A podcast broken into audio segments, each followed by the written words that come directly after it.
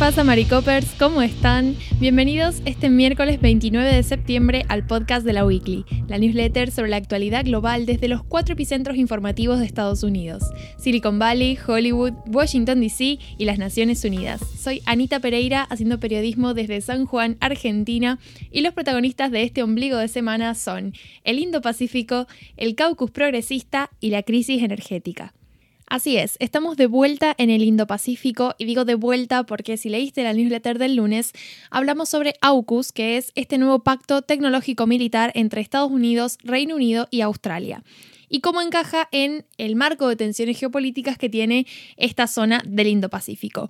Hoy la idea es contar un poco más sobre otros países de la región que por el factor geográfico están implicados en este conflicto y cómo están participando en este entramado de intereses que tiene este pedacito de océano.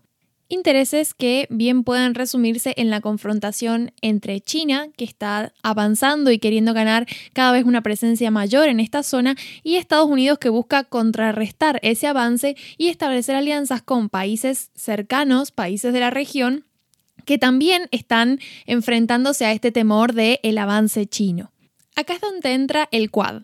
El Quad o Diálogo de Seguridad Cuadrilateral es una institución informal que relaciona a Estados Unidos con Australia, India y Japón, que si miran en el mapa son países clave en esta zona, mediante cumbres que son semi-regulares, es decir, que se dan cada cierto periodo de tiempo, intercambios de información y ocasionales ejercicios militares. Es decir, esto no es un pacto formal declarado ni una alianza férrea como pueden ser otros tratados que tenga Estados Unidos, como puede ser AUKUS y la presentación que tuvo como pacto, sino que es más una cuestión de, bueno, mantener estas relaciones diplomáticas sólidas para cuando se las necesite. ¿Cuándo se las necesita? Cuando la amenaza china de repente empieza a ocupar agenda. Lógicamente las ambiciones territoriales y marítimas de China son el eje central que une y que vincula las conversaciones diplomáticas entre estos cuatro países. ¿Por qué hablo de Quad? Porque justamente la semana pasada, algunos días después del anuncio de AUKUS, Biden recibió a los líderes de Australia, India y Japón en una cumbre del Quad en la Casa Blanca. Las declaraciones posteriores al encuentro dieron una posición de estos países bastante homogénea, es decir, que los cuatro se presentan con la misma postura ante China y el avance chino, y de hecho los líderes prometieron alcanzar una región del Indo-Pacífico libre y abierta, sin dejarse intimidar por la coerción. Básicamente están diciendo, bueno, le vamos a hacer frente a esta fuerza que viene a querer ocupar lugar y que es nada más y nada menos que China. Entonces, para entender un poco mejor qué está en juego para los países de la región cercana al Indo-Pacífico, vamos a hablar principalmente de tres. Vamos a hablar de Australia, vamos a hablar de Japón y vamos a hablar de Vietnam, que si bien no forma parte de este pacto, está en conversaciones constantes con Estados Unidos y con los países miembros del Quad, justamente para contrarrestar el avance chino, aunque ya vamos a hablar un poco mejor de cuál es la política exterior de Vietnam. Entonces, en primer lugar tenemos Australia. Australia estos últimos meses ha visto cómo sus relaciones con China se deterioraban por distintas razones, pero bueno, ese deterioro de las relaciones diplomáticas con China la ha acercado más a Estados Unidos y ha hecho que, bueno, pueda establecer estas alianzas como AUKUS, como lo que ya era el Quad, para limitar el avance del gigante asiático.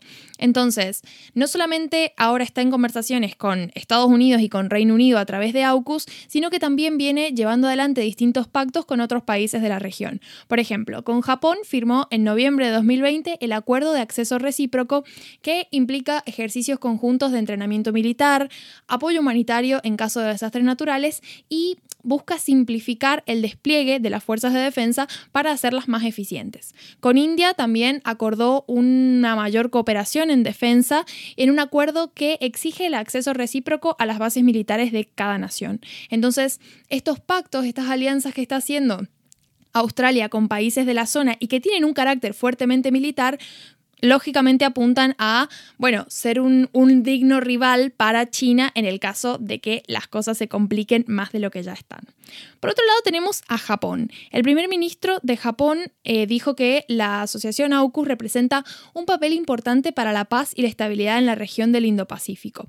Japón es un país que tiene una larga trayectoria de disputas territoriales con China, pero lo que vemos particularmente a raíz de las declaraciones del ministro de Defensa es que tienen un objetivo de diversificar los lazos militares de Japón con otras potencias de la región para expandir su influencia, pero sobre todo asegurar que son capaces de responder militarmente a un avance chino.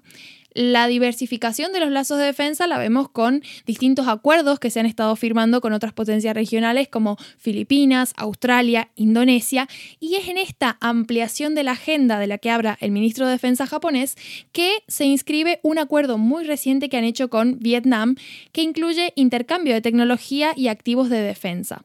Según el ministro de Defensa, el objetivo es fortalecer la base industrial de defensa de Japón y mejorar la seguridad de la nación. Ahora entra en juego Vietnam. El acuerdo que ha firmado con Japón, que les hablaba recién, permite la venta de equipo militar e intercambio de tecnología de defensa entre las fuerzas de autodefensa de Japón y el Ejército Popular de Vietnam. Ese pacto habilita, bueno, ejercicios militares conjuntos y lo que hace es elevar la relación bilateral a un nuevo nivel que ya incluye colaboración, por ejemplo, en materia de ciberseguridad. También se espera que este acuerdo haya en el camino para que Vietnam pueda adquirir buques de guerra japoneses. Para Vietnam, este acuerdo con Japón eh, representa la oportunidad de diversificar y modernizar su equipo militar, ya que es un país que tradicionalmente ha dependido del armamento ruso, aunque en el último tiempo ha estado comprando armas a Estados Unidos. Recordemos que Vietnam recibió la visita de Kamala Harris, la vicepresidenta estadounidense, en agosto. Harris cuando estuvo en Vietnam habló de que, bueno, Vietnam se podría unir a Estados Unidos para desafiar el acoso de China en el mar de China territorial, que justamente es de lo que estamos hablando.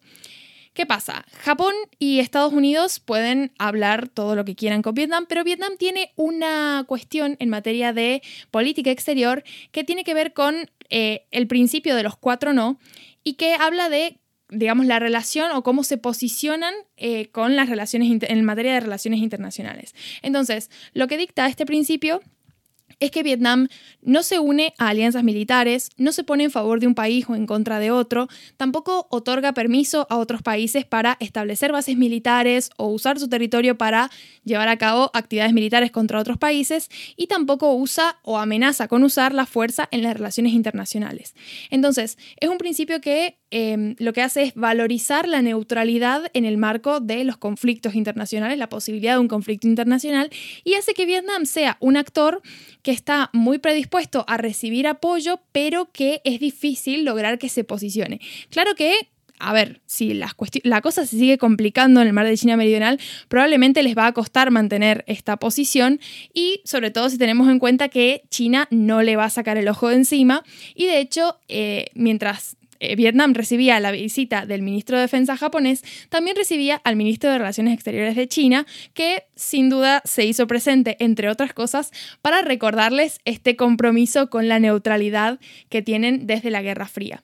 Hasta ahí se queda mi repaso sobre otros actores que también están influyendo y que se ven influidos por el conflicto en el Indo-Pacífico, pero paso rápidamente y sin demorarme más al segundo titular que tiene que ver con los paquetes legislativos que venimos siguiendo en el Capitolio.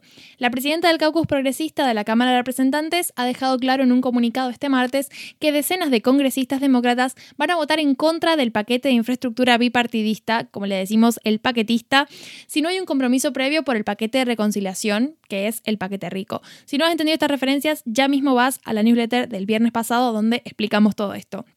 Pero básicamente ¿Qué pasa? Los progresistas creen que si aprueban el paquetista el próximo jueves van a perder la capacidad de negociación con los miembros más moderados del partido, quienes no los apoyan tanto en la idea del el precio del paquete rico que quieren defender los progresistas.